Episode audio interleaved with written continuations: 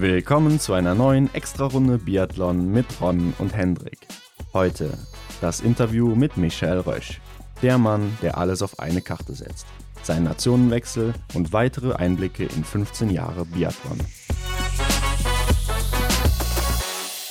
Es ist Montag, Hendrik, und das bedeutet eine neue Extra-Runde und ein neuer Gast mal wieder bei unserem Start. So ist es, so muss es sein und so ist es. Ähm, wir haben uns diese Woche Michael Rösch eingeladen, unser erster Gast, der sich im Ruhestand befindet, zumindest im Biathlon-Ruhestand. Stimmt, noch gar nicht so lange her. Letzte Saison hat er aufgehört, also 2000, Ende 2019. Anfang 2019 war es, im Januar. Ja, Ende Saison 2019. Okay. Du weißt, was ich meine. Genau. Auf jeden Fall äh, sehr erfolgreich gewesen, ne? ja. vor allem in seinen jüngeren Jahren. Genau. Ich denke auch besonders hervorstechend durch seine Persönlichkeit, die immer sehr direkt war mhm. und auch sehr vielen Leuten heute noch in Erinnerung geblieben ist.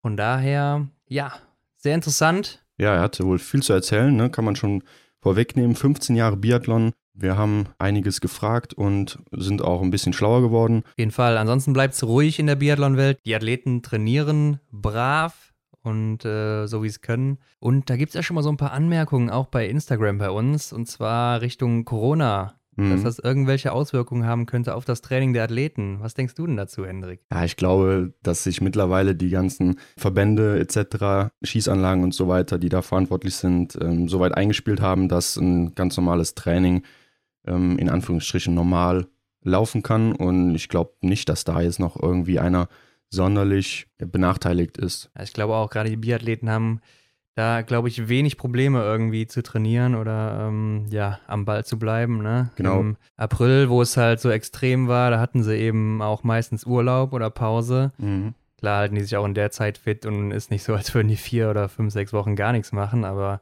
natürlich sind sie ja nicht so extrem in ihren Trainingsplänen drin. Mhm. Ähm, aber jetzt auch danach ging es natürlich ganz einfach weiter. Das ist eine Einzelsportart. Klar, trainiert man im Team, aber äh, wenn man auf dem Rad oder so unterwegs ist, an der frischen Luft, da hat man da, glaube ich, nicht so das Problem, Abstand zu halten oder eben, ja, ist es ja da auch nicht ganz so wild, ne? Wie in geschlossenen Räumen zum Beispiel. Genau, ja. Und wie gesagt, am Schießstand war es ja zurzeit immer so, dass man, äh, ich glaube, eine Matte freigelassen hat und ja, wenn man dann mit seiner kleinen Gruppe so unterwegs ist, dann sollte das eigentlich auch kein Problem sein. Ja, ich denke auch. Ansonsten kann man sagen, das Blink-Festival ist auch nicht wirklich betroffen von Corona, beziehungsweise schon. Jo, stimmt. Es ja. findet zwar statt, ne, aber es werden wahrscheinlich fast nur Norweger am Start sein. Also es ist schon so eine vorgezogene norwegische Meisterschaft. Mhm, kann man sagen. Bin ich mal gespannt, ob dann auch dieses Jahr Leute wie Johannes Dingesbö oder Tajebö am Start sein werden. Also mhm. die großen Namen oder ob die das dann aussetzen lassen. Ja, wobei es findet natürlich unter Ausschluss der Öffentlichkeit statt. Ja, das auch, klar. Es wird auch, glaube ich, die Strecke verlegt. Ne? Die, die läuft in einem, durch ein Stadion ja. und ähm, nicht wie gewohnt durch die Stadt. Ich weiß jetzt gerade gar nicht mehr, welche Stadt es ist, aber auf YouTube kann man von letztem Jahr zum Beispiel nachschauen, da war auch immer ja. ordentlich viel los an der Strecke. Ja, da waren auch immer alle großen Namen dabei. Ne? Also mhm. Martin Foucault oder auch äh, Hanna Oeberg zum Beispiel waren auch am Start. Also viele große Nationen. Ja. Und da war ordentlich was gebacken. Auch äh, Dorothea Viera zum Beispiel, Lisa Vitozzi. Also ähm, da ging schon gut was. Und ich glaube, das werden wir dieses Jahr nicht erleben. Ist Anfang August, ich glaube irgendwie 8., 9. Mhm. oder so. Ja. Ansonsten haben wir diese Woche nicht mehr viel zu sagen. Genau, wir springen einfach ins Interview und wünschen genau. wie immer viel Spaß dabei. Viel Spaß. Heute bei uns zu Gast, ja, man kann schon fast sagen, der erste Biathlon-Rentner, Michael Epps Rösch. Hallo Michael. Hallo. Hallo Michael. Hallo. Michael, bei deinem Namen, da fällt mir erstmal auf, das Apps, wo kommt das eigentlich her? Das wäre ich tatsächlich sehr oft gefragt. Das ist ganz einfach die Kurzform von meinem Papa, äh, der heißt Eberhard. und der wurde schon immer Apps genannt und ich war dann irgendwann der kleine Apps und ja, das hat sich dann einfach so fortgeführt. Und ich kenne fast niemand, der mich Micha oder Michael nennt. Also irgendwie nennen mich tatsächlich alle Apps. Da lag ich ja mit meiner Vermutung gar nicht so weit entfernt. Ja, die war schon richtig. ja, Michael, dann stell dich doch mal vor, falls hier noch irgendwer ist, der dich nicht kennt, weil äh, bist ja jetzt auch schon ein Jahr nicht mehr aktiv. Vielleicht sind einige neu dazugekommen. Aber ich denke, der Großteil wird dich noch kennen. Ja, die Biathlon-internen äh, Freaks, denke ich schon. ja, äh, mein Name ist Michael Rösch. Ich bin jetzt aktuell 37 Jahre schon alt. Ich muss das mal rechnen. Ich hatte ja vor kurzem Geburtstag.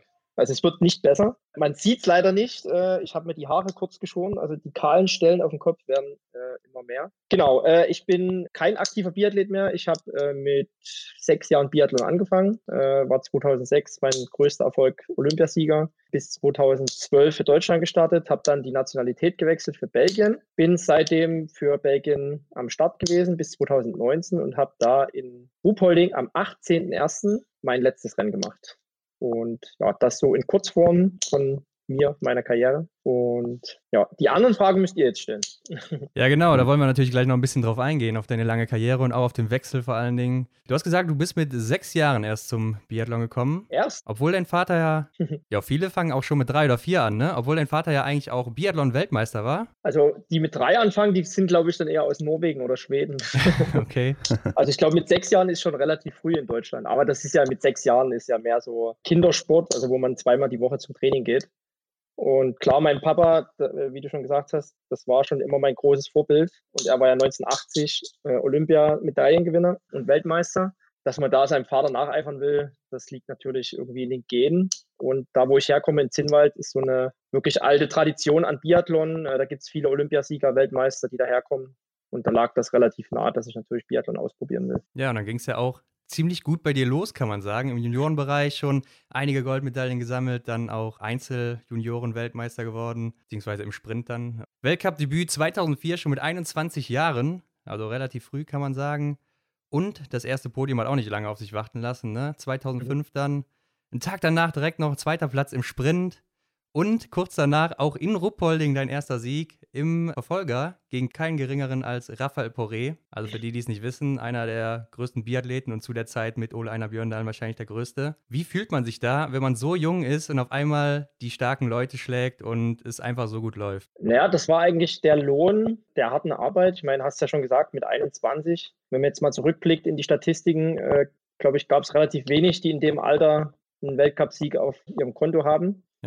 Aber ich wollte eigentlich schon, ich hatte ja den Bewegungsdrang schon immer damals mit sechs, sieben Jahren, wo ich angefangen habe, äh, hat mein Papa und meine Mama gesagt, das war so ein bisschen ihr Notanker, um meine Luft rauszulassen, dass ich Sport mache. Und die, diesen inneren Ehrgeiz, immer gewinnen zu wollen, äh, der Beste zu sein, den hatte ich schon damals.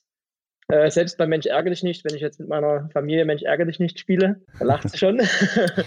da will ich immer gewinnen, egal was es ist, oder beim UNO oder was auch immer. Und habe relativ viel schon trainiert, äh, selbstständig, um einfach der Beste zu sein. Und dass mir das mit 21 natürlich dann gelungen ist, äh, war letztendlich der Lohn vieler harter Arbeit. Und klar, also mit 21 bist du dann, also man fühlt sich, als wärst du der Chef, ne? aber bist letztendlich trotzdem nur einer von vielen. Aber ich war unheimlich stolz, äh, gerade gegen, gegen Poré, gegen Raphael Poré und in Ruhpolding vor der Kulisse meinen ersten Sieg zu gewinnen oder zu holen ja, das war unbeschreiblich. Und deswegen habe ich auch, muss ich rechnen, 13 Jahre später, fast am selben Tag, genau den Ort gewählt, da meine Karriere zu beenden. Weil der Ort eigentlich für mich sehr emotional war. Oder immer noch ist, sagen wir es mal so. Ja, verständlich auf jeden genau, Fall. Ja. Ich würde sagen, du bist ja auch eher so, oder auch bekannt dafür, so der direkte Typ zu sein. da könnte ich mir vorstellen, dass so schneller Erfolg einen auch vielleicht ein bisschen überheblich macht, wenn man so eine Art an sich hat.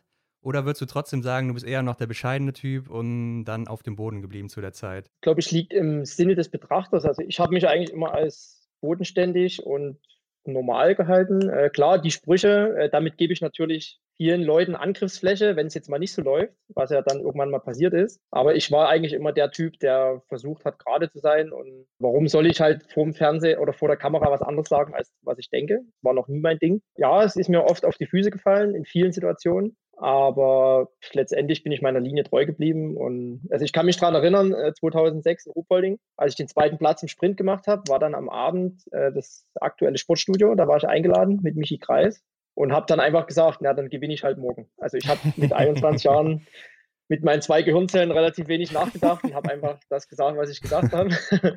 Aber ich habe dann geliefert am nächsten Tag. Ohne dann, ich lag natürlich dann im Bett und habe gedacht, ach du Scheiße, jetzt hast du dir selber Druck gemacht. Aber ja, wenn es dann so läuft, ist immer alles gut. Aber ich habe dann schon schnell gemerkt, dass man mit einer großen Klappe auch viel Gegenwind bekommt, aber das war mir eigentlich oft oder fast immer relativ egal.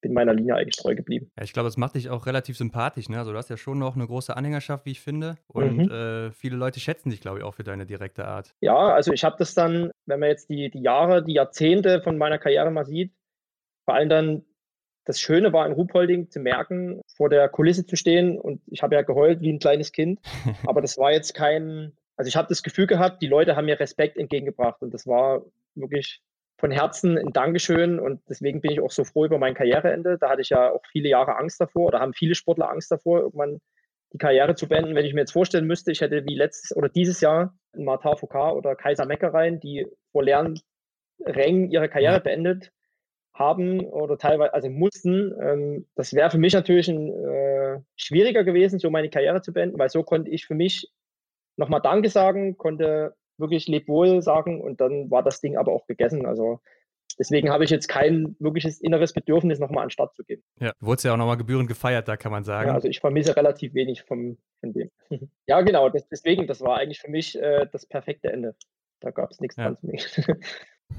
Ja, und dann ging es weiter für dich. Also der Höhenflug hat eigentlich nicht abgenommen, kann man sagen. Turin 2006, Olympiagold mit Rico Groß, Sven Fischer, Michael Greis. Also Wahnsinnsstaffel, auch wenn man sich die Namen nochmal anguckt. Mhm. Ne, Sven Fischer, Michael Greis, alles äh, Gesamtweltcup-Sieger. Rico Groß auch immer sehr stark, Einzelweltmeister geworden schon mal. Du warst in dieser Staffel sogar die beste Einzelleistung nach Ole Einer Björndalen. Also zu der Zeit, das, das heißt schon was, ne? Und ja, 2005, 2006 war, glaube ich, auch deine beste Saison. Fünfter Platz im Gesamtweltcup. War das eigentlich die Saison, wo du auch mal das gelbe Trikot getragen hast oder vertue ich mich da? Ich, ich habe es virtuell, hatte ich, äh, war ich auf Platz zwei und war ein Punkt hinter dem gelben Trikot. Das war ein Antholz. Und hatte dann nach Antholz das rote Trikot im Verfolger. Ja. Konnte es aber in Turin nicht tragen, weil da hast du ja keine, ja, klar. keine Farben. Ja. Also ich war knapp dran. ah, ich meine, du hättest es mal getragen. Genau nee, wie... leider nicht, leider nicht. Aber das war, glaube ich, auch das Jahr, wo Alexander Wolf mal kurz in Gelb war, ne? Der hat, der hat es, der hat es ja. gelb, genau. Ja, erinnere ich mich noch dran, wo ihr beide da ganz gut aufgemischt habt, das Biathlonfeld. Und, also nicht äh, nur wir zwei, sondern äh, letztendlich das ganze deutsche Team. Ja, stimmt. War noch eine sehr starke Zeit damals. Und du galt so ein bisschen auch als das größte Talent, kann man sagen, ne? Ja, wurde immer so gesagt. ja. Hat die Rolle dir auch so ein bisschen Druck gemacht damals? Nee, also bis 2006 eigentlich hat mir das auch gefallen. Also ich habe mich da selber ja dran gemessen. Das ist auch gut so, dass du da den Druck von außen spürst, dass du jetzt dir nicht auf der faulen Haut liegst, sondern immer dran arbeitest, den Leuten das äh, gerecht zu werden, vor allem mir selber. Äh, ich glaube, dann kamen einfach viele Dinge danach, die mir das Leben schwer gemacht haben und viele unglückliche Zustände, Umstände, die die nächsten Jahre eigentlich so, die sich dann so entwickelt haben, wie sich viele nicht erhofft haben, inklusive mir natürlich. Aber trotzdem bis 2010 habe ich ja immer noch sehr gute Leistung gebracht, obwohl das halt in Deutschland generell nicht so gesehen wird, wenn man halt nur Zweiter wird. Das ist leider so. Aber ich habe trotzdem Weltcupsiege, äh, Weltcupsiege gefeiert und war immer in den Top 15 im Gesamtweltcup. Ja, also von daher bis zu dem Zeitpunkt war es eigentlich schon solide. Wenn du rückblickend betrachtest, war das ja quasi der Höhepunkt schon deiner Karriere relativ früh. Hast du damit damals schon gerechnet oder hast du eher gedacht, dass es noch weiter nach oben geht? Und hast du das vielleicht auch noch als Ziel selber für dich dann? Ja, das ist halt immer echt schwer zu planen und im Nachhinein äh, würde ich jetzt mal das äh, Beispiel Arndt Pfeiffer nehmen. Ähm, mhm. Wenn man mal seine Entwicklung sieht, der war ja wirklich vom Sozialdienstleistenden äh, als Junior bis kurz vor der Ausbildung und dann hat er sich immer so sukzessive vom Europacup in den Weltcup, hat Weltmeisterschaften bestritten, Medaillen gewonnen, dann ist er jetzt äh, in äh, Pyeongchang, ist er Olympiasieger geworden, relativ spät, Weltmeister, Einzelweltmeister. Also der hat wirklich so die Kurve, die so geht und bei mir ging es quasi andersrum, aber Im Nachhinein äh, liegt neben mir die Goldmedaille und darauf kann ich eigentlich ganz stolz sein. Und die, die kann mir keiner mehr nehmen, ob ich die jetzt mit 21 gewonnen habe oder mit, mit 36. Das ist letztendlich ist es mir relativ egal. Und das ist für mich eigentlich das Schöne, dass ich haben ist immer besser als brauchen. ja. ja, aber wie gesagt, klar, das äh, kann man so oder so sehen. Und den Weg, die, wie es passiert ist, kann ich jetzt eh nicht mehr ändern. Ja, du hast schon ein bisschen angesprochen, es ging dann ja leicht bergab so bei dir. Saison 2009, 2010 war wahrscheinlich so dein Tief, kann man sagen, wo du auch im Sprint dann mal nur 102. wurdest. Also ich denke, das ist dann gerade nach diesem, diesem Höhenflug, kann man schon sagen, ein ziemlicher Absturz und macht einen wahrscheinlich auch relativ fertig. Bist dann auch im IBU Cup gestartet. Weißt du heute, woran es gelegen hat zu der Zeit? Ja, das ist für den Zuschauer oder für den Zuhörer natürlich, ist ja auch lange her jetzt, das sind jetzt äh, äh zehn Jahre her die Intels hat ja natürlich keiner. Warum, wieso, weshalb? Und wenn man die Saison 2009, 2010 betrachtet, wir waren in der Vorbereitung bis November in, in Finnland, in Munjo und haben da so viel und so hart trainiert. dass es nachbetrachtend äh, einfach zu viel war. Und die ersten drei Weltcup-Stationen, kann man auch in den Ergebnislisten nachgucken, war keiner von den Deutschen wirklich solide stark. Und da ging eigentlich so die Misere los, dass die Form bei mir vor allen Dingen bis Weihnachten so schlecht war, dass ich dann aus der Mannschaft raus war. Und dann kam natürlich der Druck von außen, von den Medien, von den Sponsoren, mit dem ich noch nie zu tun hatte. Und da ist da für mich so wie so eine kleine Welt zusammengebrochen. Und der Druck war so enorm groß, dass ich zu der Zeit einfach äh, nicht damit umgehen konnte. Und natürlich äh, eine schlechte körperliche Verfassung äh, ist natürlich oder macht das Ganze doppelt schwerer. Siehe Eric Lesser zum Beispiel, wie er gerade aktuell zu kämpfen ja. hatte, mhm. macht es natürlich dann doppelt schwerer zurückzukommen. Und dann noch natürlich die privaten Probleme, die mich äh, belastet haben. Gerade mit dem Hausbau, mit finanziellen Problemen und alles Mögliche was danach dann kam, die nächsten Jahre. Wie hast du zu dem Zeitpunkt über deine weitere Karriere nachgedacht? Ähm, war vielleicht auch äh, Karriereende so ein Thema bei dir mit 27 dann? Nee, also die Entwicklung, die sich daraus dann äh, resultiert hat mit, mit der Ausbildung, dann kam ja die weiteren zwei Jahre bis, bis zur WM in Ruhpolding, mhm. äh, habe ich eigentlich nie drüber nachgedacht, aufzuhören. Und irgendwie hat in mir immer was geschlummert, den Leuten zu beweisen und letztendlich mir natürlich, äh, dass ich so definitiv nicht abtreten will. Mhm. Und wenn man dann sechs Jahre weiter guckt, hat sich rentiert. Und klar, die Gedanken, die sind da natürlich nicht besser geworden, aber diese, dieser Schweinehund, dieser innere, der war immer da zum Glück.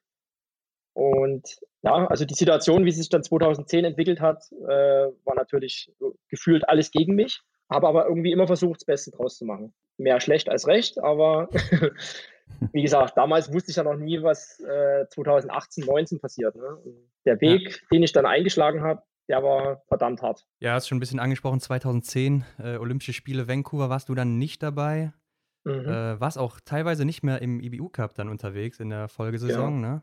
Ja. Sondern im Deutschlandpokal. Und äh, ja, hast dann nochmal ein kurzes Weltcup-Comeback in Hochfilzen gegeben, aber bist nicht mehr so wirklich an die alte Leistung rangekommen, die du halt 2006, 7, 8 und so weiter hattest. Also hast du vielleicht zu dieser Zeit auch weniger trainiert? Hast du weniger Motivation für Biathlon oder Gab es gesundheitliche Probleme? Was, was würdest du sagen, warum du nicht mehr an diese Leistung anknüpfen konntest? Ich meine, du warst 27, 28. Mhm. Das ist ja eigentlich so das Alter, wo man sagt, ja, vielleicht das, das beste Alter im Biathlon. Ja. Was meinst du selber dazu heute? Also 2010, wie gesagt, kam die Ausbotung aus dem Team, war mhm. quasi komplett nicht mal im Deu also ich war dann im Deutschlandpokal und da kommt einerseits natürlich die mentale Komponente, äh, der natürlich zu dem Zeitpunkt mehr als schlecht war, weil ich hatte, ich stand gefühlt vor dem Nichts. Also ich hatte kein Team mehr, ich war auf mich allein gestellt, habe dann auch so im Trotz äh, für mich selber hintrainiert in dem einen Jahr, 2011, und habe dann aber erkannt, dass das natürlich nicht der richtige Weg ist. Also ich wollte es, ich sag mal, auf äh, Teufel komm raus selber probieren und bin dann 2011, 12 in der Saison, wo dann die WM in Ruhpolding war, äh, ich sag mal, zurück zu meinen Wurzeln gegangen, habe dann viel bei der Bundespolizei trainiert in Bad Endorf und da habe ich gemerkt, okay, wenn ich zurück will ins Team, muss ich einfach mit Leistung glänzen. Das habe ich bis zur deutschen Meisterschaft gemacht, habe die Gesamtwertung gewonnen, habe mich qualifiziert. Aber für die Trainer, die wollten natürlich jeden Tag sehen, dass ich Leistung bringe. Und das ging alles gut bis zum Winter. Habe mich da auch auf legalen Wege für die Mannschaft qualifiziert. Und dann kamen halt immer so kleine Stolpersteine, durfte da nicht starten, durfte da nicht starten, ohne jetzt konkrete leistungsbezogene Gründe zu bekommen. Und das hat natürlich wieder die mentale äh, Komponente ins Spiel gebracht, äh, wo ich einfach unstabil war. Und ich würde jetzt nicht mal sagen, dass ich wenig trainiert habe, sondern ich habe qualitativ sehr gut trainiert. Aber zu dem Zeitpunkt waren so viele Komponenten, die auf mich mental eingeströmt haben. Das sieht man ja bei vielen Beispielen bei Sportlern, wenn es jetzt, ich glaube beim. Mhm. Erik, ich nenne jetzt einfach mal das Beispiel Erik. Ja, oder auch Simon Schemp, ne? ich meine, der hat ja auch zu kämpfen gehabt, ne? Mhm. Und es wird ja für jeden nicht leichter, wenn du einmal raus bist, dich zurückzukämpfen. Und für mich war der Knackpunkt ganz einfach. 2012 habe ich mich für die WM qualifiziert im Ruhpolding und wurde aber nicht mitgenommen. Da habe ich gesagt, okay, wenn ihr mich nicht haben wollt, obwohl ich es eigentlich geschafft habe, dann suche ich mir was anderes. Ganz einfach. Und da ging dann die andere Misere los. Du meinst, es war dann auch eher so, so ein Ding gegen deine Person selber, dass die Trainer vielleicht auch, ja, sag ich mal, keine Lust auf dich hatten oder nicht mit dir klarkamen? Ja, ob es jetzt Lust, würde ich jetzt keine Ahnung, wie man das jetzt betiteln soll, aber da war einfach viele Sachen, ob das jetzt Kommunikation oder wie das alles zustande gekommen ist, war natürlich aus meiner Sicht natürlich äh, auch im Nachhinein einfach dumm gelaufen. Und ich habe mhm. mich natürlich, wenn ihr euch in mich reinversetzen würdet, wenn du dich für was qualifizierst und wirst aber nicht mitgenommen, klar, mhm. hinterfragst du dich dann, hä, was wollen sie jetzt eigentlich? Wollen sie nicht mal mit, mit, mit dir? Oder Und ich habe dann einfach gesagt, okay, ich suche mir meinen eigenen neuen Weg und habe damit dann auch abgeschlossen. Ja, ich glaube, das kann man auch gut nachvollziehen. Ja, mhm. ja. deinen eigenen Weg hast du dann gefunden und zwar über das belgische Team. 2012 bist du ja dann ja, Belgier geworden, kann man so sagen. Beziehungsweise es hat sich bis 2014 hingezogen, ne? Ja, Bel Belgier bin ich erst 2014 geworden. geworden. Mhm. Und ich habe zu dem Zeitpunkt natürlich das Ziel gehabt, 2014 in Sochi zu starten. Und habe leider meinen Pass äh, drei Wochen zu spät bekommen. Und in dem mhm. Zeitraum 2012 bis 2014 äh, durfte ich natürlich keine Rennen machen, weil ich die Nation gewechselt habe, habe meinen meinen Job aufgegeben bei der Bundespolizei, habe da gekündigt, meine letzten mhm. finanziellen Reserven für die zwei Jahre aufgebraucht an Trainingslager, an äh, Material, alles, was ich mir dann selber besorgen musste, weil ich keine Sponsoren mehr hatte. Der Plan war natürlich anders und der wurde mir auch anders suggeriert, dass es in zum Beispiel sechs Wochen dauert das, mhm. bis der Pass da ist. Aber aus den sechs Wochen sind dann fast zweieinhalb Jahre geworden. Äh, und da kann sich jeder vorstellen, wer jetzt zum Beispiel zweieinhalb Jahre arbeitslos ist und keine Perspektive hat, dass das irgendwann an der Psyche äh, kratzt und die, die Lage natürlich sich zuspitzt und nicht besser wird, obwohl es eigentlich anders geplant war. Aber auch da wieder hat sich irgendwie mein innerer Schweinehund mit noch mehr Tiefschlägen ist der noch größer geworden, um einfach allen zu beweisen, wieder inklusive mir, du schaffst das, egal kostet es, was es wolle. Und das, ich denke, das, äh, das war auch. so, glaube ich, der Startpunkt, ja für eine brutale mentale Überlebens, ich, ich nenne es mal übertrieben, aber Überlebenskampf. Weil mir ging es natürlich mhm. auch dreckig. Also ich hatte auch dann irgendwann kein Geld mehr und wenn du als Olympiasieger, gut verdienter Olympiasieger, nichts mehr hast, äh, ist es natürlich umso schwieriger, aus der Mühle rauszukommen. Aber ich denke, da sieht man schon, was Biathlon bei dir für einen Stellenwert hat, wenn du alles dafür aufgibst. Ja, und ja. ja. du hast ja wirklich nur noch dafür gelebt, wie man, wie man das so raushört jetzt hier. Ja, und das, das war, ich habe ja dann auch gemerkt, das ist, glaube ich, die Wertschätzung am Ende, die ich bekommen habe, um zu zeigen, hier geht es nicht nur um den Sport, also letztendlich schon um den Sport, aber auch um den Weg, äh, wie man gewisse Sachen, die kann man ja auch im Alltag ummünzen, äh, wie man gewisse Ziele erreichen kann. Und klar, ich hätte gewisse Sachen nie geschafft ohne gewisse Leute, die mir trotzdem in der schlechten Zeit äh, die Stange gehalten haben. Warum ist es Belgien geworden und nicht irgendein anderes Land? Ach, da war einiges im Spiel. Also am Anfang war es Holland, dann war es irgendwann mal sogar Monaco, Liechtenstein.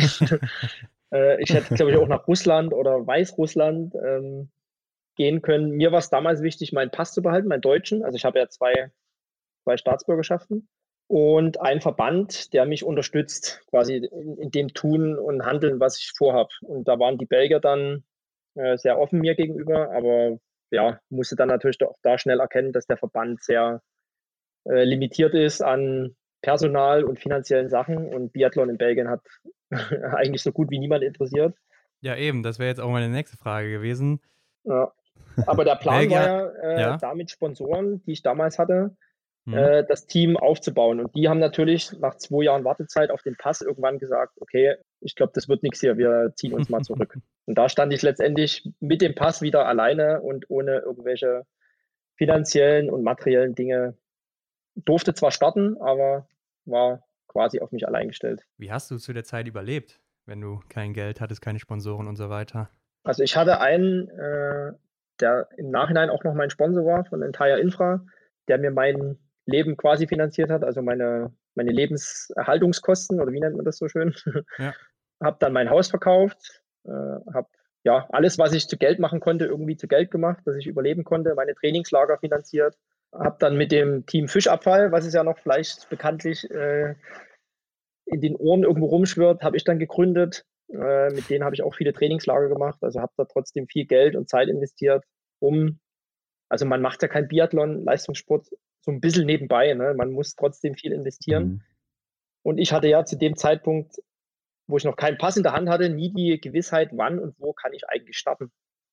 Und das hat natürlich auch wieder die mentale Komponente negativ beeinflusst. Aber irgendwie habe ich mich da durchgeschlaucht und mit Familie, Freunden habe ich es irgendwie geschafft, dann letztendlich 2014, 15 wieder am Start zu stehen für Belgien. Genau. Und wo hast du in der Zeit trainiert? Weil äh, ich weiß gar nicht, hat Belgien überhaupt eine eigene Schießanlage und Rennbahn? Nee, also in Belgien zu der Zeit war ich so gut wie nie, weil, wie gesagt, keine Rollerbahn, kein Schießstand.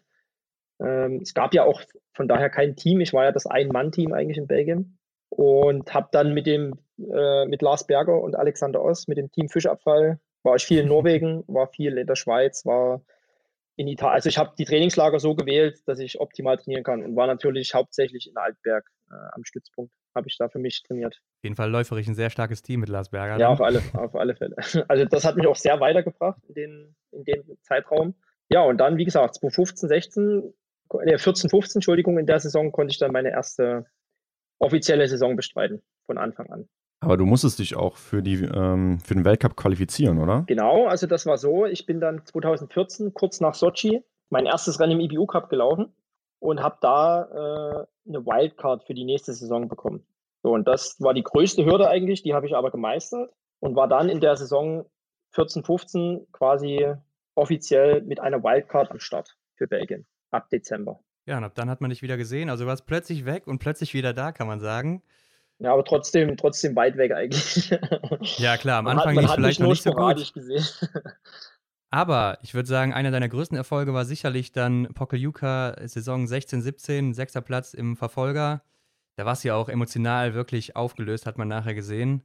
Was hat dieses Rennen in deiner Karriere für einen Stellenwert heute? Also wenn ich da noch kurz einhaken kann, ja. äh, das Jahr vorher, also die Saison vorher, 2014, 15, mhm die lief ja auch mehr, mehr als schlecht eigentlich. Ähm, mhm. Bin ja da so irgendwo im hinteren Mittelmaß versunken und mhm. habe mir zur Krönung am Ende der Saison noch die Achillessehne gerissen und pfeifisches Drüsenfieber gehabt. Ach, so, also gut. das wäre sehr gut. Wer das einschätzen kann, das heißt eigentlich Karriereende. Aber auch das mhm. wiederum war äh, für mich so, dieser Schweinehund ist noch größer geworden, weil das noch mehr auswegslos war, eigentlich zurückzukommen. Vor allen Dingen in dem gemerkt, Alter auch noch, ne? Wie bitte? In dem Alter auch noch dann. Ja, also du bist ja da schon über 30 gewesen. Nicht, nicht leichter geworden. Ja. und habe da erkannt, okay, alleine schaffst du es einfach nicht. Und habe mich dann mit den Schweizern zusammengetan, äh, habe da finanziell nochmal was aufbringen müssen, bin in dem Team untergekommen, habe damit trainiert, habe gegessen, habe gewohnt, habe gelebt quasi mit den Schweizern. Äh, die Kooperation ist mit Jon Wollschläger zustande gekommen mit denen ich 2006 übrigens auf dem Zimmer war, bei meinem ersten Weltcup-Sieg. Also ein ehemaliger mhm. Biathlet aus Deutschland, ja. der seit mhm. fünf Jahren, glaube ich, dann schon Trainer in der Schweiz war. Und wir haben, glaube ich, beide voneinander profitiert. Also das Team von mir und ich von dem Team, ganz klar. Und äh, das Wichtigste war einfach, dass ich ein Team hatte, die meine Ski wachsen, die das Organisatorische für mich abnehmen, weil ich das Jahr zuvor einfach nicht hatte. Und da musste ich so viel Energie aufbringen, dass das alles kontraproduktiv war. Aber in dem Jahr mit den Schweizern, das war so der Aha-Effekt. Und jetzt komme ich zu dem Punkt 2016 in Pokljuka, wo einfach das Rennen für mich perfekt war. Also ich habe im Verfolger 4x0 geschossen, äh, habe gemerkt, ich kann wieder angreifen und bin bei den Besten der Welt. Also ich bin bei der Siegerehrung mit Hekles Wensen, mit äh, Matar Foucault, Schipulin, wer war denn noch dabei? Ich glaube, der kleine Bö stand auch, mit. Ne? Äh, also es waren eigentlich die Besten ja. der Welt damals. Simon Schem war, glaube ich, noch mit dabei. Und ich stehe mit den sechs ganz vorne. Also das war für mich so emotional, so bedeutend für mich. Und das, ich sag mal, das Beschissenste war eigentlich dran, dass Klaus Siebert, der vorher an Krebs verstorben ist. Und ich gesehen mhm. habe, wie der wirklich jämmerlich auf gut Deutsch verreckt ist an, an dem scheiß Krebs. Und das hat mich auch nochmal irgendwie gepusht, ihm zu zeigen, dass es, dass es möglich ist. Und deswegen war das alles für mich so emotional. Und von der Einordnung her, wie du schon gefragt hast, würde ich, oder ja, würde ich den sechsten Platz deutlich höher einsetzen oder einrangieren als den äh, Olympiasieg in Turin. Rein emotional und von der Arbeit und von mhm. den ganzen Durchgemachten ist das für mich viel mehr wert als, als die Olympiamedaille. Ja, vor allen Dingen hast du das dann auch nochmal kurz danach bestätigt, ne? Also nochmal ein sechster Platz in Novo Mesto genau. im Verfolger. Genau, richtig. Also, also da haben ja auch viele gesehen, gesagt, du hast gut, jetzt hat er noch eine Eintagsfliege gehabt, ja, aber äh, eine Woche genau. später hat das wieder funktioniert und dann in Oberhof im neuen Jahr auch wieder mit Top Ten Platzierung. Also das war für mich so die Bestätigung ganz einfach, du bist wieder da und du gehörst zu den Besten der Welt. Auch wenn es jetzt nicht aufs Podium oder ganz nach vorne reicht, aber ich glaube, für, für den Sportler selber die Einordnung, Top 10 oder selbst mittlerweile Top 15, 20 Platz zu erreichen, ist für den Zuschauer klingt immer blöd. Ja, klar. Aber wenn man selber in der Materie drin steckt, wie schwer das ist, da überhaupt mal hinzukommen, glaube ich, weiß ich das ganz gut einzuordnen. Ja, das glaube ich auch. Ja. Und dann Januar 2019, dein Rücktritt, letztes Einzelrennen in Ruppolding. Ist Ruppolding ein spezieller Ort für dich? Ja, auf alle Fälle. Also ich habe es vorhin ja schon ein paar Mal gesagt, dass, hm. da habe ich meinen mhm. ersten Weltcupsieg äh, in der Staffel genau. im Einzel gewonnen. Da habe ich eigentlich wirklich immer meine besten Rennen gemacht. Äh, die Stimmung ist unglaublich. Also ich liebe ja Oberhof und Ruppolding sowieso. Antholz, äh, das sind ja die Orte, wo man danach mit Tinnitus ins Bett geht nach dem Rennen. und Ruhpolding war dann halt, wie gesagt, so die, die Verbindung zum ersten Weltcupsieg und in demselben Rennen, wo ich meinen ersten Weltcupsieg mit der Staffel für Deutschland gewonnen habe, mein letztes Rennen zu bestreiten und ich habe es mir einfach gewünscht, dass ich dann noch ohne Nachlader durchkomme. Bin ja nach dem Stehenschießen als erstes über, über die Zeitnahme. Bin zwar in der letzten Runde ein bisschen eingegangen, aber das war zu der Zeit, war mir das alles egal und ich habe einfach für mich den perfekten Abschluss gefunden, um dann in die wohlverdiente Biathlon-Rente zu gehen. Kann man sagen, dass dir dann auch die Nähe zu den Zuschauern auch immer gut getan hat oder dass du das immer, dass sich das immer gepusht hat alles? Auf alle Fälle. Also äh, die Zuschauer, egal ob, die, ob, ich jetzt für Deutschland oder Belgien am Start war. Klar gab es mal so einen, so einen Knick, wo ich dann den Wechsel hatte zu Belgien. Aber die mhm. Fangemeinde, glaube ich, die, die starke Fangemeinde, die war immer da und die hat mir extremst den Rücken gestärkt. Und ich habe auch gemerkt, wie 2014, 15, wie das immer mehr geworden ist. Selbst dann kamen belgische Fanbusse äh, nach Oberhof getingelt. ähm, meine Namen wurden, klar, das, das bestätigt ein Jahr, dass, dass du von den Fans äh, gemocht wirst. Und wie gesagt, 2019, das, das letzte Rennen, habe ich halt gemerkt, so diesen Respekt bekommen. Äh, das, das war mhm. mir sehr viel wert. Ne? Also es war jetzt kein Mitleid oder so, sondern einfach Respekt und anerkennendes Dankeschön. Das, das fand ich eigentlich ganz cool. Also das habe ich zumindest so wahrgenommen. Ja, ich finde es auch sehr krass, weil du warst ja wirklich, kann man sagen, drei, vier Jahre weg von der Bildfläche. Und mhm. trotzdem hatten die Leute dich noch so gut in Erinnerung und haben dich sowas von gefeiert immer. Und du warst immer so ein, ja, man kannte dich einfach in der Szene, ne? Ja. Und äh, du wurdest immer unterstützt, auch von, von jedem so, was immer super sympathisch für die Leute. Also ähm, da sieht man auch einfach immer dieses, dieses Wort Biathlon Family, ne? Was das für ein Zusammenhalt Ja, das ist wirklich ist. so. Also die, die, die gibt es ja in den Sportlern, in den Betreuern untereinander und mit der Fangemeinde. Äh, muss man schon sagen. Also das ist äh, wirklich eine große Familie, die alle miteinander feiern und auch mal gerne entsaufen. Aber das, ja, das gehört auch dazu. Aber ich habe es auch gemerkt bei der WM in Antholz, das erste Mal als Außenstehender, äh, wie diese Fangemeinde aller Nationen einfach zusammen dastehen und Leute anfeuern. Also das gibt es schon echt selten auf der Welt in irgendeiner Sportart. Finde ich ganz cool. Ja, ich glaube, das merkt man auch wirklich erst, wenn man mal im Stadion ist oder so, weil ja, wenn man zu Hause vorm Fernseher sitzt, kriegt man das nicht so mit. Und wenn man vielleicht so äh, ja, Fußballstadien gewöhnt ist oder sonstiges, da ist ja ein krasses Gegenteil. Das ist ja wirklich dann äh, ja, Krieg, kann man schon sagen, dagegen. Ja, mhm. ja. Nee, also, das, ist, das ist eine ganz spezielle, besondere Atmosphäre, das muss man ganz einfach so sagen. Das ist ja. schon cool. Damit war deine Karriere dann quasi vorbei und wir wollen aber noch ein bisschen auf deinen äh, Nationenwechsel eingehen, weil ich finde das sehr interessant. Hattest du da irgendwelche Vorbilder oder so, die das vor dir schon mal gemacht haben? Oder wie bist du auf die Idee gekommen? Ja, es ja. gibt einige. Ob, ob, das jetzt im Biathlon wüsste ich jetzt keinen. Also klar, da haben wir welche von Russland nach Weißrussland gewechselt oder nach Ukraine, aber das war eher so das Ostblock äh, wechselte ich. Das ging ja relativ schnell. Oder Südkorea. Äh, ich glaube, oder Südkorea, aber da gab es ja. gut Geld dafür. Ja, in der Sportgeschichte gab es einige Beispiele. Ich, also mir fallen jetzt keine Namen ein, aber die die Nationen gewechselt haben. Im Alpine gab es das, glaube ich, auch mal. Ähm, also ich hatte jetzt keinen direkten kein direktes Vorbild, aber ich wusste, das ist möglich und ja, ich wollte das einfach für mich. Mir war das auch, ich sage mal jetzt übertrieben gesagt, egal für welches Land ich starte, Hauptsache ich kann mhm. starten.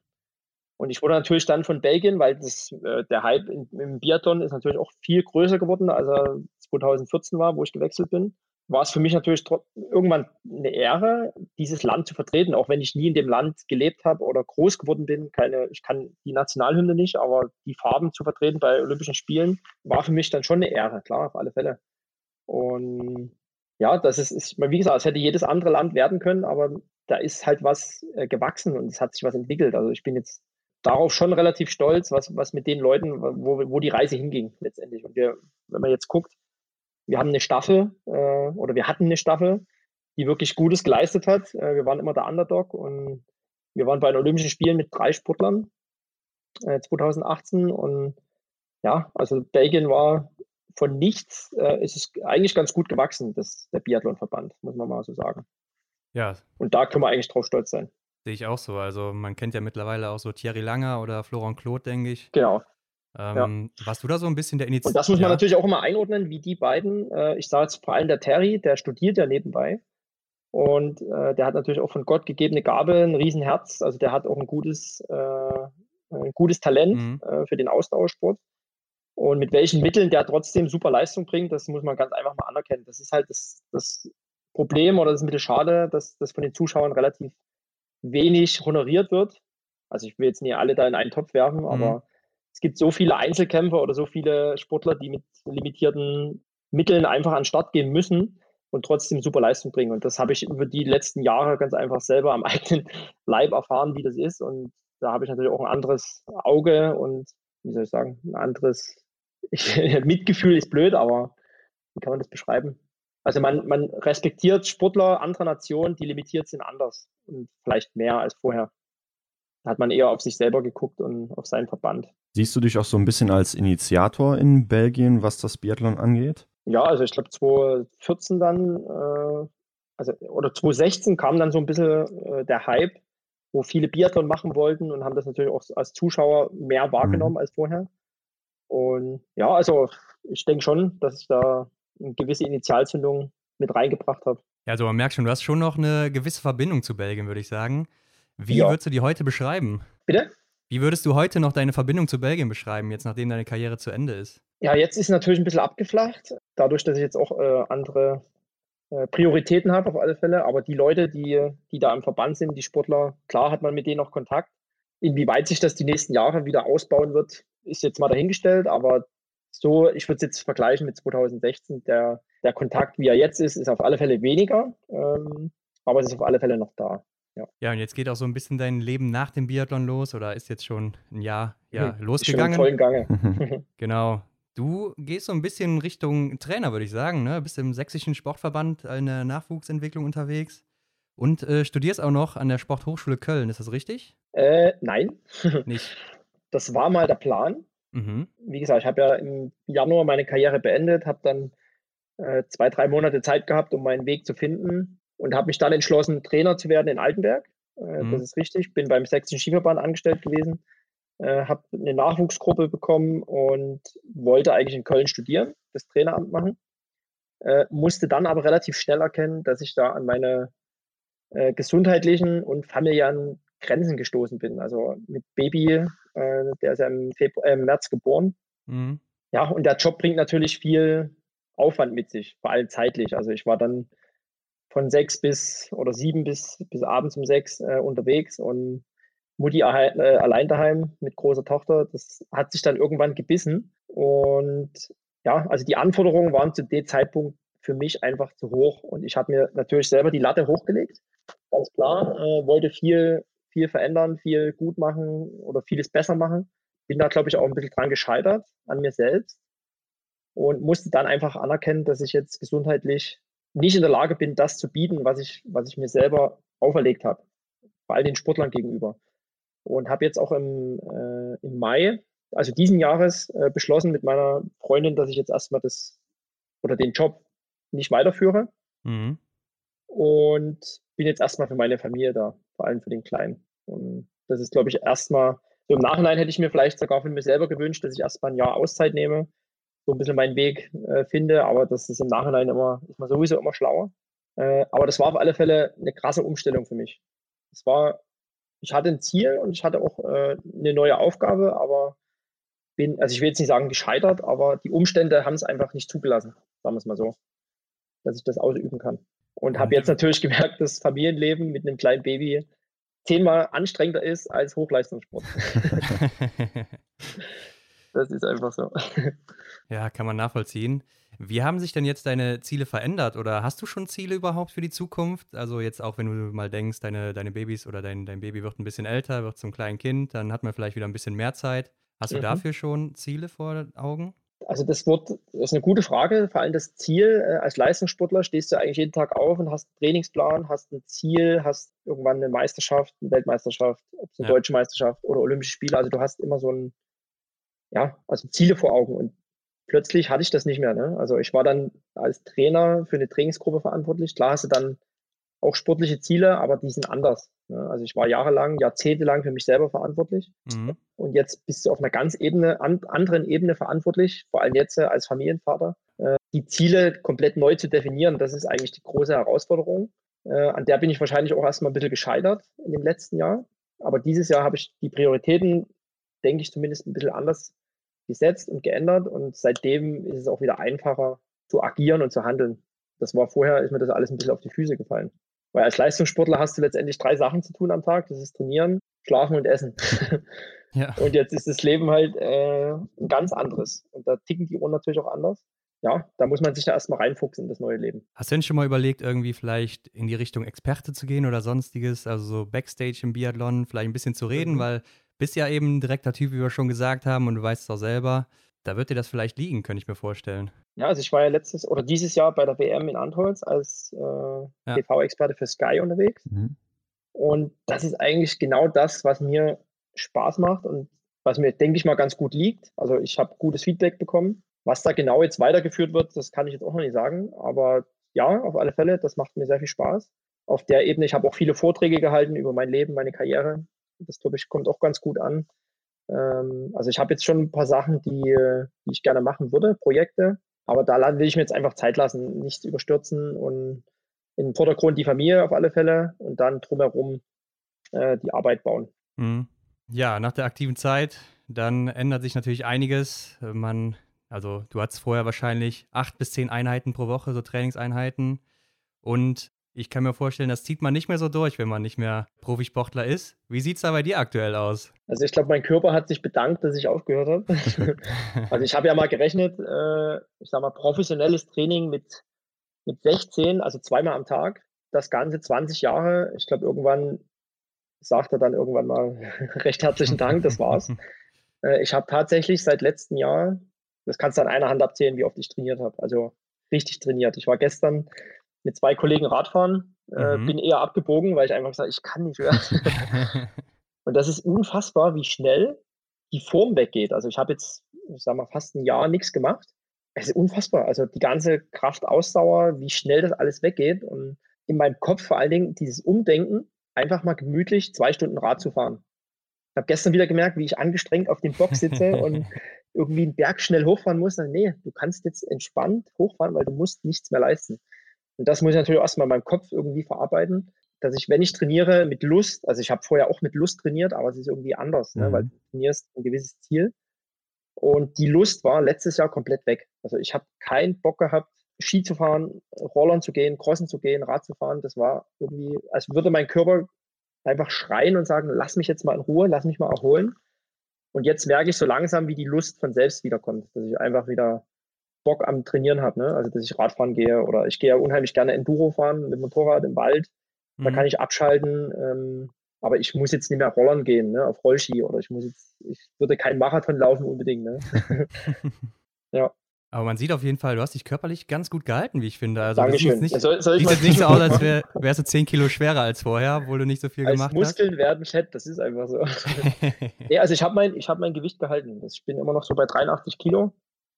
Aber wie gesagt, die Muskeln gehen brutal schnell weg. Das ist unfassbar. Da kannst du zugucken, wie schnell das alles weggeht. Aber es geht noch. Also.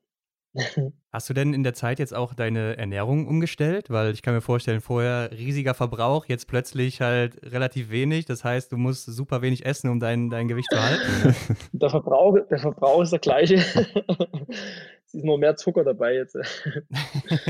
Aber das ist wirklich, ich habe gestern wieder ein Beispiel, ich habe gestern auf dem Sofa gesessen, wir haben einen Film geguckt und da habe ich einfach mal ein halbes Hegentasch gegessen. Ne? Also das ist, das ist mir dann auch egal, weil egal. ich muss kein, keine Kalorien mehr zählen und äh, ich glaube, ich habe von Haus aus einen guten Verbrauch, äh, der das gut kompensieren kann. Aber jetzt die Ernährung war vorher schon sehr krass, also sehr Spitzensport äh, bedacht und jetzt ist es einfach, ja, das, was mir schmeckt, esse ich. Und mhm. Es hat bis jetzt noch nicht geschadet. Ja, du hast es gerade erwähnt, ähm, dass du jetzt keine Kalorien mehr zählen musst. Hast du es denn in deiner, Aktivit äh, in deiner aktiven Zeit getan? dass du immer so auf den Punkt wusstest, wie viel Eiweiß, wie viel Kohlenhydrate, wie viel Fette oder generell Kalorien, dass du zu dir genommen hast? Nee, also ich habe jetzt nicht gezählt, wie viel ich gegessen mhm. habe, aber ich, mein Körper hat dann, ich habe auch sehr viel auf meinen Körper gehört, was er jetzt braucht. Und habe natürlich auch viele Experimente Jahre zuvor gemacht mit, äh, mit einer Eiweißernährung, also Low, Low Carb und dann mal wieder andersrum. Und mhm. ich glaube, ich bin aber am besten gefahren, wenn ich wirklich gesund gegessen habe und von allem, was dabei war, Kohlenhydrate, Eiweiß, Fette, äh, Vitamine. Und wenn die ganzen Speicher immer voll waren, habe ich mich auch immer am besten und am wohlsten gefühlt. Und klar war ich als Spitzensportler auch mal bei McDonalds. Mhm. Aber wenn du natürlich zweimal am Tag trainierst und 4.000, 5.000 Kalorien verballerst, ist das relativ ja. egal. Ja. Aber trotzdem nach wie vor, wir gucken, ob das jetzt privat oder damals als Sportler, äh, gucke ich natürlich drauf, dass wir gesund, dass wir gesund essen. Und da gebe ich lieber 10 Euro für ein Biofleisch aus, als 2,99 für irgendein so Penicillin verseuchtes Hühnchen aus dem, aus dem Discounter. Oder 6 Euro für ein Hagen das. man gönnt sich ja sonst nichts. Ja. Nee, aber wie gesagt, so die, die Sachen, wo man einfach jetzt mal ohne schlechtes Gewissen schlemmen kann, ob das jetzt ein Eis ist oder ein Burger mhm. oder keine Ahnung, das äh, habe ich sehr vermisst als Leistungssportler. Das kann ich jetzt viel öfters tun. Ja, wie sieht denn das jetzt aktuell bei dir mit dem Schießen aus? Weil ich denke mal, Laufen und so ist natürlich kein Problem. Rollerski hast du mal schnell angeschnallt, aber Schießen, das ist ja auch so eine rechtliche Sache, ne? Wie sieht es aus jetzt nach der Karriere? Ich habe meine Waffe, also ich habe meinen mein Waffenpass oder den Feuerwaffenpass, das habe ich ja alles noch. Mhm. Äh, aber meine Waffe, die habe ich verkauft. Also mein, mein Schaft, der liegt hier irgendwo noch rum. Ja. Also nur das Holzstück. Mhm. Aber äh, die Waffe an sich habe ich jetzt keine mehr. Und die brauche ich jetzt auch nicht. Hast du auch nicht das Interesse? Mache jetzt keinen. Nochmal, hast du auch nicht mehr ja. das Interesse, nochmal ein paar Scheiben abzuräumen? Oder? Nö, nö. Also ich habe jetzt, wo ich die äh, letztes Jahr als Trainer habe ich ab und zu mal ein paar mhm. Schuss gemacht. Mhm. Habe auch noch fast besser geschossen als zur aktiven Zeit. Aber ich habe jetzt wirklich, ob das jetzt im Ausdauerbereich oder im Schießbereich, gerade echt kein Bedürfnis, irgendwie die Scheiben umzurollen.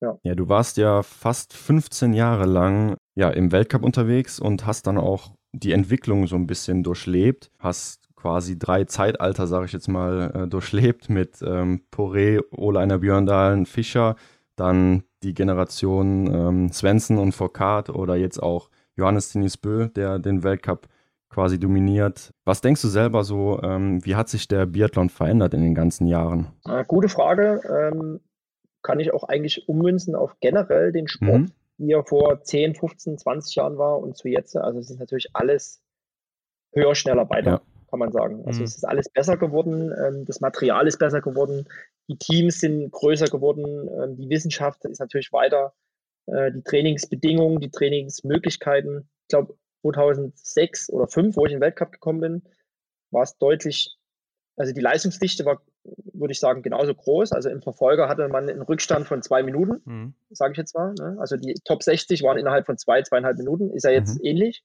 Aber die Leistungsdichte ist ganz einfach viel größer jetzt. Also es, wenn man mal guckt, die, wenn 100 Leute am Start sind, müsste man mal nachgucken, recherchieren, wie viele Leute von denen tatsächlich schon mal ein Top-10-Ergebnis gemacht haben. Mhm. Ne, also ein Top-10-Ergebnis zu erreichen mittlerweile ist Weltklasse. Das ist einfach so. Und ja, also ich würde sagen, die Leistungsdichte ist besser geworden, deutlich besser. Das Training an sich äh, hat sich verändert die Aufmerksamkeit auf alle Fälle, also das Mediale drumherum, die Sponsoren, das ist alles viel größer, viel kommerzieller mhm. geworden. Und ja, also das sind viele, wie du gesagt hast, die drei Zeitalter oder die drei Generationen, die ich mhm. durchlaufen habe. Aber letztendlich kann immer nur einer gewinnen und es gewinnt immer der Beste.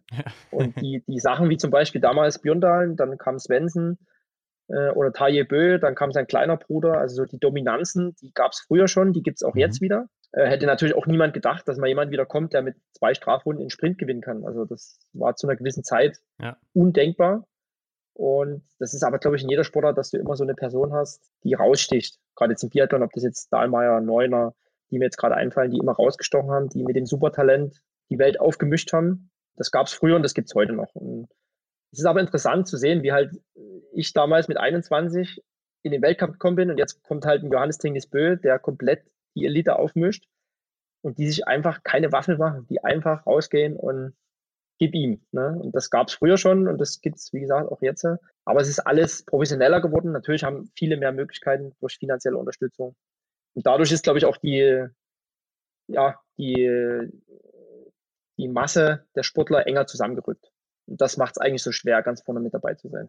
Und das kann man, glaube ich, generell ummünzen auf alle Sportarten. Und je früher man anfängt, hat man natürlich bessere Möglichkeiten, später ganz oben zu stehen. Mhm. Ja, auf jeden Fall. Wahrscheinlich natürlich auch eine große Prise Genetik dabei. Ne? Also die richtigen Eltern muss man sich schon aussuchen. Auf alle Fälle. Du kennst ja mit Sicherheit Aber, auch ja. diese Vergleiche wie, glaubst du, Pelé wäre heute noch so gut wie Messi oder so, wenn er heute spielen würde?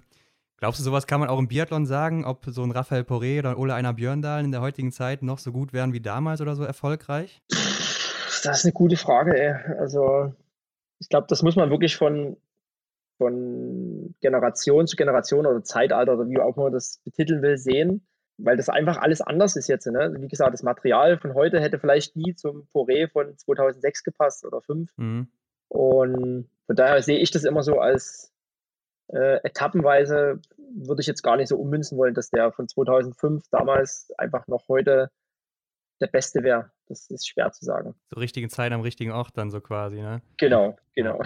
Was glaubst du, wo die Reise in der Zukunft noch hingeht? Bei mir oder im Biathlon? Im Biathlon generell. Auch eine gute Frage. Also ich habe es ja auch gemerkt, die, die letzten 10, 15 Jahre, wie sich das drumherum verändert hat. Mhm. Früher war halt, da gab es kein VIP-Zelt, ne? da gab es irgendwie so einen, einen, Grillstand und fertig war der Lack. Und jetzt gibt es da dreistöckige VIP-Zelte und also es wird halt vom kommerziellen, von der Vermarktung immer größer.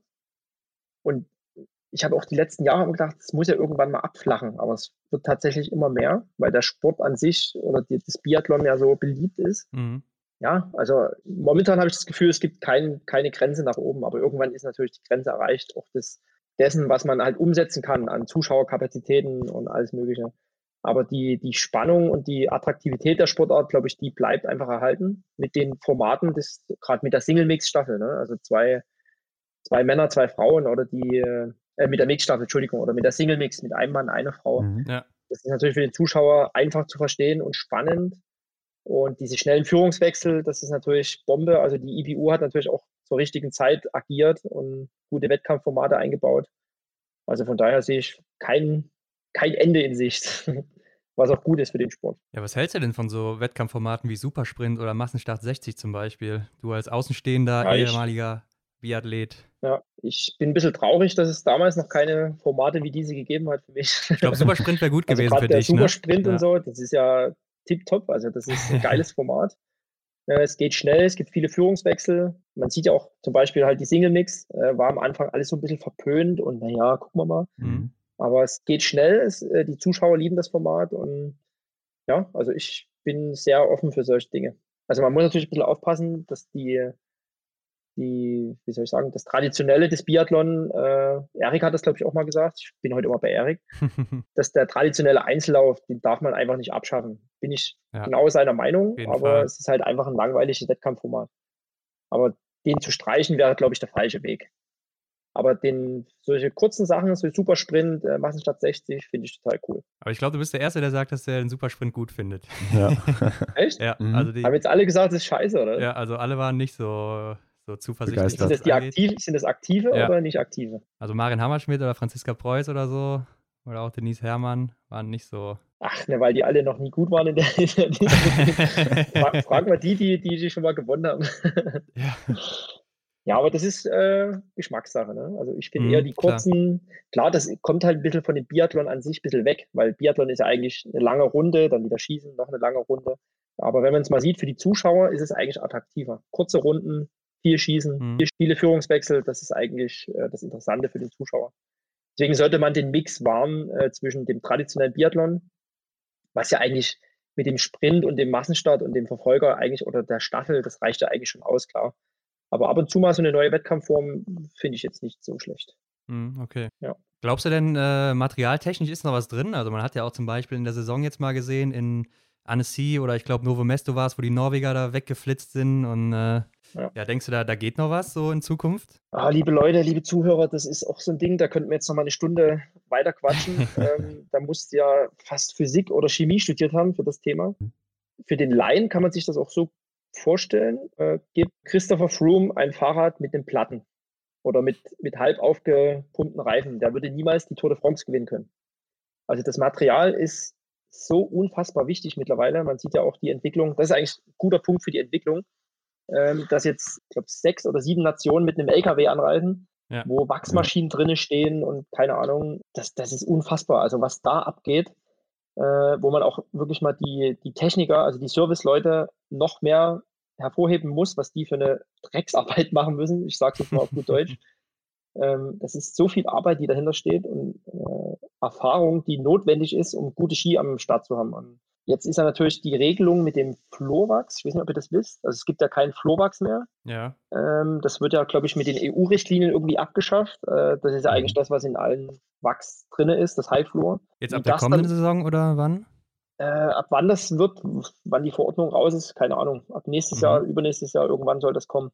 Okay. Und das ist natürlich wieder, dann ist, glaube ich, der Schliff einfach mehr gefragt. Ähm, in Deutschland gibt es ja das äh, Schliffzentrum, wo die Schliffe für die Ski äh, reingemacht werden. Also das ist eine Wissenschaft für sich und das, wie gesagt, also da sehe ich noch längst kein Ende am, am Horizont. Also da gibt es noch viel Spielraum nach oben, um da einfach der beste oder das beste Team zu sein mit dem besten Material. Ja. Und da hat man natürlich immer die besten, die besten Karten, wenn man gute Ski hat. Ja, klar.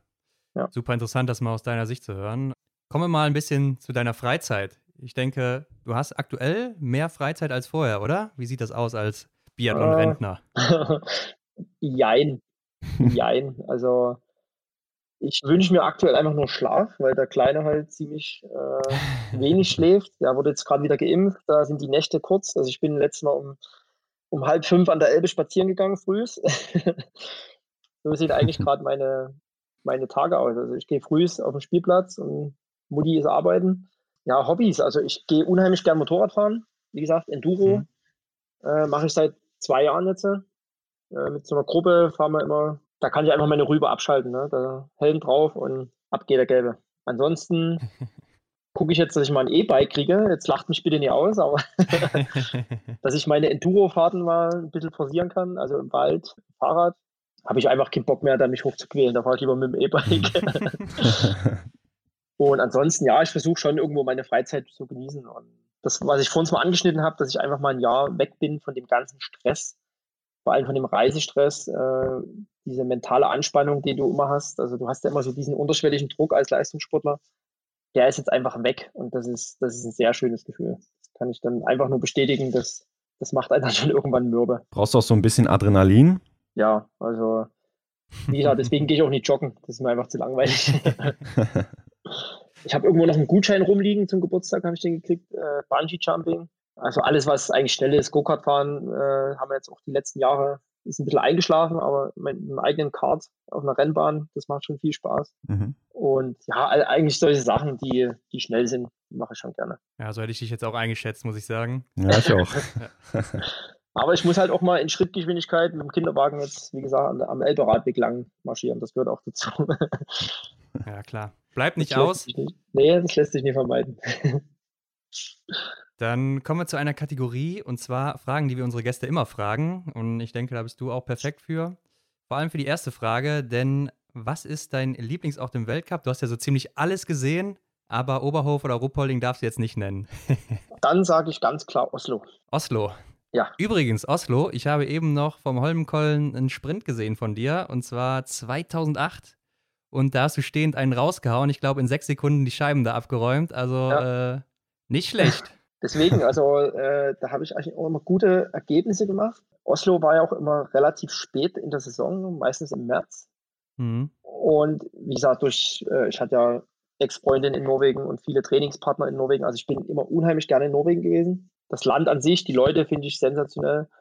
Und Holmkollen, war du schon mal da? Noch nee. nicht, nee. nee. Also wenn du da oben stehst, das, diese Märzsonne äh, ist schon warm und du guckst runter nach Oslo in den Fjord rein, das ist unbezahlbar. Also das ist deswegen die Stadt, das Land und den, die Location, das ist eigentlich so mein favorisierter Weltcup-Ort. Also da würde ich jetzt nicht mal Ruhpolding, Antholz oder Oberhof auf Platz einsetzen. Also es war, ich habe eigentlich immer Oslo als schönsten Ort empfunden. Und auch noch super Fans da, ne? Klar, ist ja auch ja. so nach Deutschland also so das Biathlon-Land. Deutlich weniger als in Deutschland. Äh, ja. Es ist halt einfach entspannter. Dadurch, dass es auch meistens Ende der Saison war, ist es alles mhm. viel entspannter.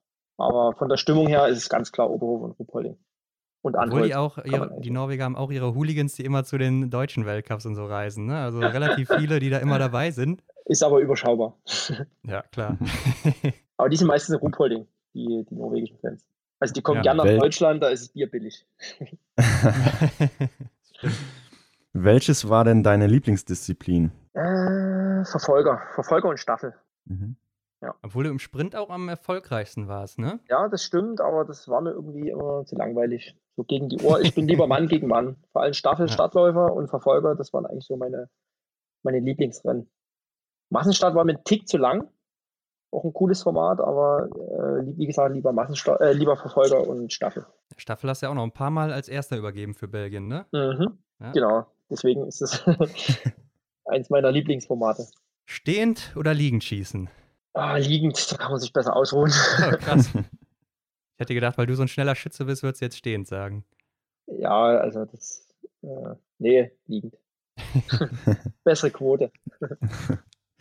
Ähm, was ist oder war für dich das Coolste am Biathlon? Ich glaube, am Sport selber die Kunst, zwei Sportarten so miteinander zu verbinden, dass es für ganz nach vorne reicht. Also ja, also das komplette Auspowern auf der Strecke und das präzise Schießen, am besten noch schnell und alles treffen, äh, die, der Mix, äh, das hat eigentlich immer den Reiz ausgemacht im Sport, im Biathlon vor allen Dingen.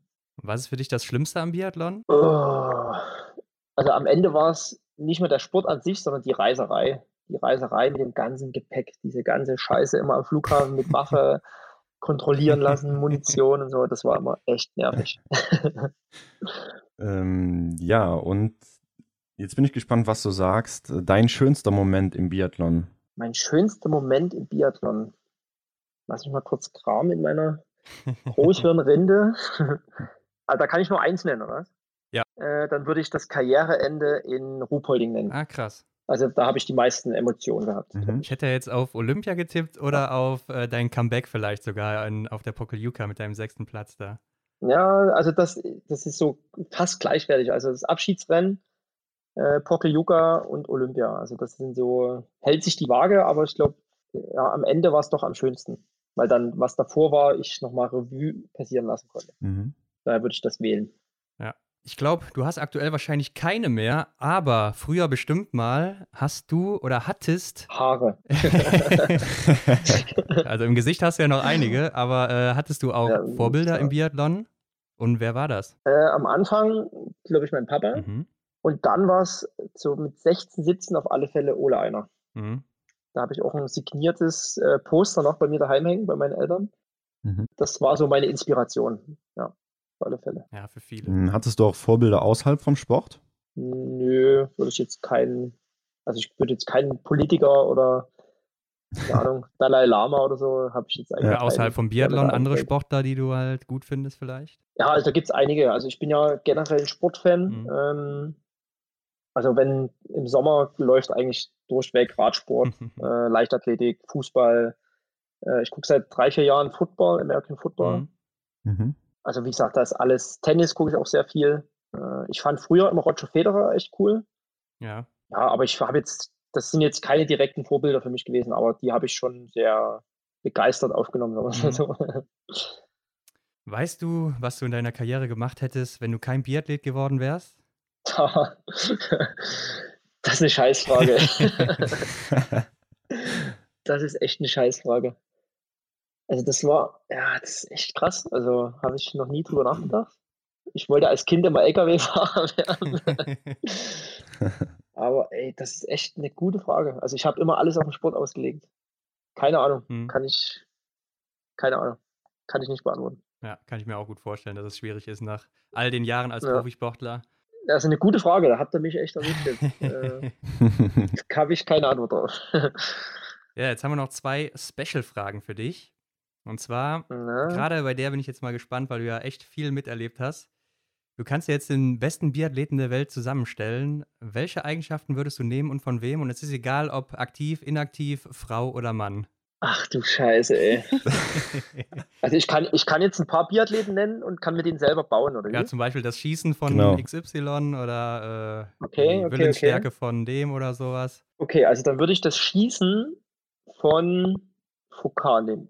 Martin Foucault, mhm. weil der, glaube ich, am mhm. stabilsten schießt. Ja. Die Laufform von Johannes Tingnes Höhe, weil der wirklich äh, überragendes Phänomen ist, was der, äh, also rein kardial, glaube ich, was der am mhm. Start hat. Mhm. So vom, vom Wesen, von der Coolness her würde ich einen Arndt nehmen, Arndt Pfeiffer. Ja. Weil der ist auch so, der ist so, ja, ja, also den scheißt auch nichts an, ne? Also der ist total entspannt. ja. Dann würde ich, äh, dann würde ich äh, meine, um mich mal mit ins Spiel zu bringen, meine flapsige Art mit dazu nehmen, meine mhm. von damals unbeholfene, nee, nicht unbeholfene, wie sagt man, äh, sagt man denn? Was hast du? Meine Unbeschwertheit, genau. Meine Freundin ja, hat gesagt, meine damalige Unbeschwertheit. Müssen wir noch eine Frau mit ins Spiel bringen? Oder nehmen wir, nee, nehmen wir die, die läuferische Überlegenheit von Magdalena Neuner. Oh ja. Mhm. Mhm. So, wen haben wir denn noch? Das ist natürlich jetzt schwer, ne? weil es gab ja früher auch krasse Biathleten eigentlich. Ja. Was haben denn die anderen so gemacht? Oder kriege ich nur die Frage gestellt? Nee, alle kriegen die gestellt. Also viele sagen natürlich auch mal Johannes Tinges Bö oder Dorothea Viera beim Schießen oder auch Martin Foucault, wie du gesagt hast, beim Schießen. Na, der hat halt die Sicherheit. Die Schnelligkeit kannst du dann natürlich vom Bö nehmen. Ja. Oder auch von dir. Dann würde ich noch Sven Fischer nehmen, weil Ja. der keine Handschuhe anhatte. Stimmt. Kann man auch Gewicht sparen. ja. Aber Leute, ey, das sind ja echt krasse Fragen, ey. Also in der Kürze der Zeit muss das jetzt reichen. ja, hast du auch gut beantwortet, wie ich finde. Passt. Dazu noch eine Frage. Du hast gesagt, Johannes Tinges Bö natürlich im Laufen, weil er so krass ist. Ole Einer Björndalen war ja früher auch ein ziemlich krasser Läufer, ne? Glaubst du, die waren so auf einem Level zu ihrer Zeit oder ähm, würdest du sagen, der hat schon das Level nochmal höher gehoben in irgendeiner Art und Weise, der Johannes? Also das vielleicht auch für den Zuhörer, weil ich habe ja auch ein bisschen Intels von dem vom Johannes. Mhm. Also ich will jetzt nicht sagen, dass der faul ist, aber der ist äh, von den Trainingsstunden, ich sage jetzt mal, Ole Einer trainiert 1000 Stunden im Jahr Ja. und Johannes 600. Also Okay. der hat ein krasses Defizit zu dem, was echt die Besten trainieren. Also er hat einfach das Talent, der hat natürlich auch ein großes Herz, der hat anscheinend in Norwegen eines der größten VO2 Max, was jemals äh, gemessen wurde, also die maximale Sauerstoffaufnahme. Mhm. Die liegt bei ihm unfassbar hoch, also das muss fast wie Björn Deli gewesen sein, anno dazu mal. Und deswegen muss er gar nicht so viel trainieren. Also der ist fleißig, klar, aber der macht einfach das, was notwendig ist und ist dann einfach der Beste. Wahnsinn. Das, das finde ich beeindruckend. Ich glaube, der geht auch immer ein besonders hohes Risiko ein. Ne? Also im Sprint oder so geht er vom Start bis zum Ziel, gibt er wirklich Vollgas. Und ich glaube, das war auch vorher im Biathlon nicht so wirklich der Fall, oder? Und warum macht er das? Weil er es kann. Ja. also wenn ich, wenn ich so ein Vermögen hätte, klar, also der kann natürlich von der, von der Grundeinstellung ganz anders an den Start gehen, weil der weiß genau, wenn ich einen Fehler oder zwei Fehler schieße, ist mir egal, weil die renne ich eh raus. Ja. Also wenn ich das vergleiche mit mir, ich bin bis zur ersten Zwischenzeit, das sind 1,2 Kilometer meistens, Mhm. volle Esse losgelaufen und kriegst die Nachricht vom Trainer, ja, äh, 20 Sekunden Rückstand auf Bö nach 1,2 Kilometern. Also, Wie geht denn das? Das ist, ich kann keinen Meter schneller laufen. Ja. Ja, und von daher, also der hat schon äh, das gottgegebene Talent, einfach schnell zu sein. Und das äh, beeindruckt mich. Auf jeden Fall. Und dann natürlich noch diese, man, diese Wesensänderung, was der jetzt durchgemacht hat, finde ich auch sehr beeindruckend. Weil der war ja früher auch äh, wirklich rotzfrech und hat einfach Ja. ohne Hirn und ohne Sinn und Verstand, sage ich jetzt mal, ist der raus. Und jetzt einfach so seine Taktik, wie, wie, wie er das geändert hat, ist schon sehr beeindruckend. Also der ist sehr gereift. Sehr ruhig und bescheiden geworden, ja. Für sein Ja, Alter vor deswegen allem. ist er auch einfach der Beste. Also das muss man einfach Mhm. so sagen. Ja. Aber auch die Leistung, auch wenn jetzt niemand äh, sagen würde, er, er ist großer Fan vom Foucault, aber was er die letzten sieben Jahre da aufs Parkett gezimmert hat, Hut ab, muss man einfach so sagen. Glaubst du denn, aktuell ist die Konkurrenz vielleicht auch ein bisschen schwächer als noch vor fünf oder zehn Jahren? Äh, nee, also ich, äh, ist eine gute Frage, aber die, wie beantworte ich die Frage? Was ich vorhin schon mal gesagt habe, also die Masse Mhm. der Sportler, ich, ich nenne jetzt mal einfach 60 Sportler, ist das Laufniveau und das Schießniveau viel enger als früher. Mhm. Aber du hast halt trotzdem ein oder zwei, vielleicht drei oder Arndt, jetzt nehme ich mal Arndt mit dazu, äh, wenn die einen guten Tag haben, sind es fünf Leute, die sich einfach von den 60 nochmal absetzen. Ja. Ne, also die, wenn du jetzt in die Ergebnislisten guckst, sind es ja eigentlich fast immer dieselben, die vorne mit rumturnen. Ja. Aber so ab Platz 6, 4, 5, 6 bis nach 15, das, das ändert sich immer. Ne? Und da hast du einfach so viele, die da mitmischen können. Ja. Da bin ich ganz froh, dass ich da raus bin aus dem Zirkus. Gut, abschließend wollen wir noch von dir wissen, ähm, was würdest du auf eine Werbetafel schreiben, wo es jeder lesen kann? Never give up. Klingt äh, abgedroschen, aber glaube ich so. Ja, das trifft bei dir auch Ja. ziemlich gut, oder? Genau, das habe ich auch viele Jahre gelebt. Eigentlich. Mhm. Ja, deswegen, es klingt ein bisschen abgedroschen, aber das hat mich eigentlich geprägt. Ja. Ja. Perfektes Schlusswort, wie ich finde, für dich. Hat super viel Spaß gemacht hier mit dir. Freuen uns, dass Danke, du dir danke. die Zeit genommen hast. Sag unseren Gerne, Zuhörern gerne. doch noch, wo sie dich äh, verfolgen können, auf Social Media oder sonstigen Kanälen, damit sie ja, sehen, was du noch so machst jetzt in Zukunft. Da bin ich auch gerade ein bisschen äh, faul geworden. Äh, Mache ich ja auch sonst sehr gerne. Äh, auf Instagram bin ich Mikkel Rösch oder einfach meinen Namen eingeben, Michael Rösch Mhm. bin ich zu finden. Mhm. Und Facebook unter Michael Rösch. Da könnt ihr mich liken und verfolgen. Und wie gesagt, ich bin jetzt gerade ein bisschen Social Media faul, aber das kommt alles wieder. Keine Angst. Ja, perfekt. Okay, super. Ja, Michael, vielen Dank nochmal auch von meiner Seite für deine Zeit. Gerne, gerne. Ähm, und auch für die Einblicke, die du uns gegeben hast. Das hat mich sehr fasziniert. Ja, super Da interessant. gibt es ja, noch viel vielleicht- mehr, aber die Zeit ist halt. ja, ich merke schon, wir könnten wahrscheinlich noch drei Stunden hier reden oder so, aber Ja, man, man kann ja auch nochmal einen zweiten Ja. Part bringen. Ähm, Ich vielleicht hören wir uns nochmal wieder. ja, genau. Genau. Also Michael, Ja. vielen Dank für deine Zeit und äh, hoffentlich hören wir uns mal wieder. Gerne, gerne. Danke, macht's gut. Ciao, ciao. Bis dann, Michael. ciao, ciao. Wir hoffen, dir hat das Interview mit Michael Rösch gefallen. Folge Michael auf Instagram oder Facebook und erfahre, was ein ehemaliger Biathlet im Ruhestand so treibt. Ansonsten folge auch uns und teile die Episode mit deinen Freunden. Damit hilfst du uns sehr. Schau auch auf unserem Instagram-Kanal vorbei. Alle Links findest du wie immer in den Show Notes. Vielen Dank und bis nächste Woche.